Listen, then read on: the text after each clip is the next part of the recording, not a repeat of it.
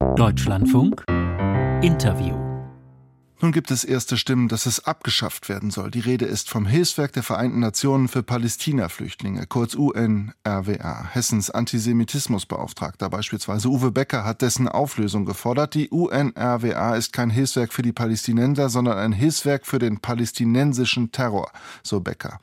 Es gibt aber auch andere Stimmen. US-Außenminister Anthony Blinken beispielsweise erwarnt davor, das abzuschaffen. Der Hintergrund ist aber, die Mitarbeiter des Hilfswerks seien in den Überfall auf Israel am 7. Oktober verwickelt, so Berichte unter anderem von der New York Times. Demnach sollen Hamas-Kämpfer das israelische Grenzgebiet überfallen und nach israelischen Angaben rund 1200 Menschen getötet haben und dabei eben auf deren Hilfe. Am Telefon ist Matthias Schmale, früherer Chef eben des UN-Palästinenser Hilfe, heute in Ostafrika tätig. Er musste einst vor rund zwei Jahren Gaza verlassen, auf Druck der Hamas, wie es heißt. Guten Morgen.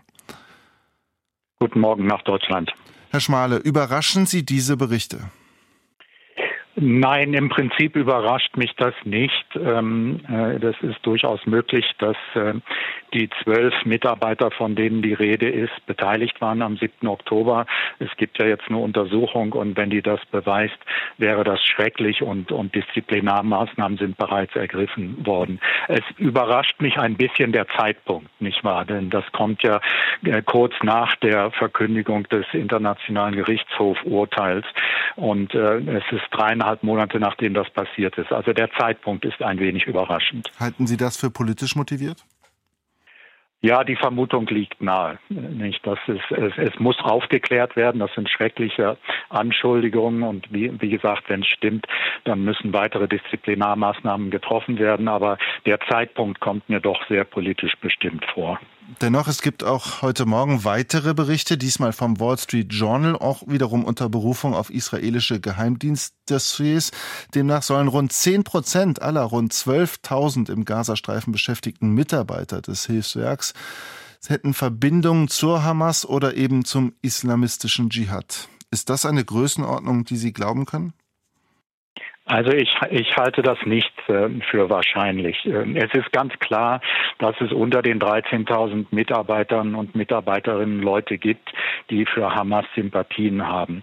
Aber wir haben auch in meiner Zeit immer sehr äh, genau beobachtet, wie Leute äh, arbeiten, wie sie sich verhalten, ob sie sich UNO-Werten konform verhalten und Maßnahmen ergriffen, wenn wir verstanden haben, dass das nicht der Fall ist. In meiner Zeit haben wir acht Leute, also in fast vier Jahren acht Leute vor die Tür gesetzt, nicht nur wegen Verbindungen zu Hamas und anderen, sondern einfach wegen nicht konformen Verhalten mit UNO-Werten.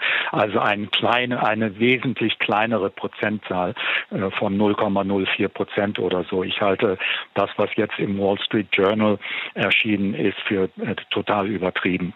Aber kann man oder kann das UNRWA im Gazastreifen helfen, ohne auf die Hamas angewiesen zu sein oder eben Verbindungen, Kontakte zu haben?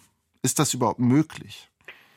Ja, nach meiner Erfahrung von äh, fast vier Jahren ist das möglich. Natürlich muss man mit der Hamas pragmatisch zusammenarbeiten. Damit will ich ausdrücken, nicht eine Übereinstimmung mit deren Ideologie oder einer Zustimmung deren Aktionen, sondern eine pragmatische Zusammenarbeit, um die Freiräume zu schaffen, um unabhängig arbeiten zu können. Und in meiner Zeit, und ich glaube, dass das seitdem weiter so gelaufen ist, war es sehr möglich, dass die UNO unabhängig äh, im Gazastreifen arbeiten konnte.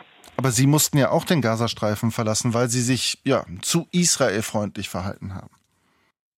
Ja, natürlich bin, gab es da gewissen Druck ähm, und wir haben dann entschieden, dass es besser wäre, wenn ich, wenn ich abgezogen werde.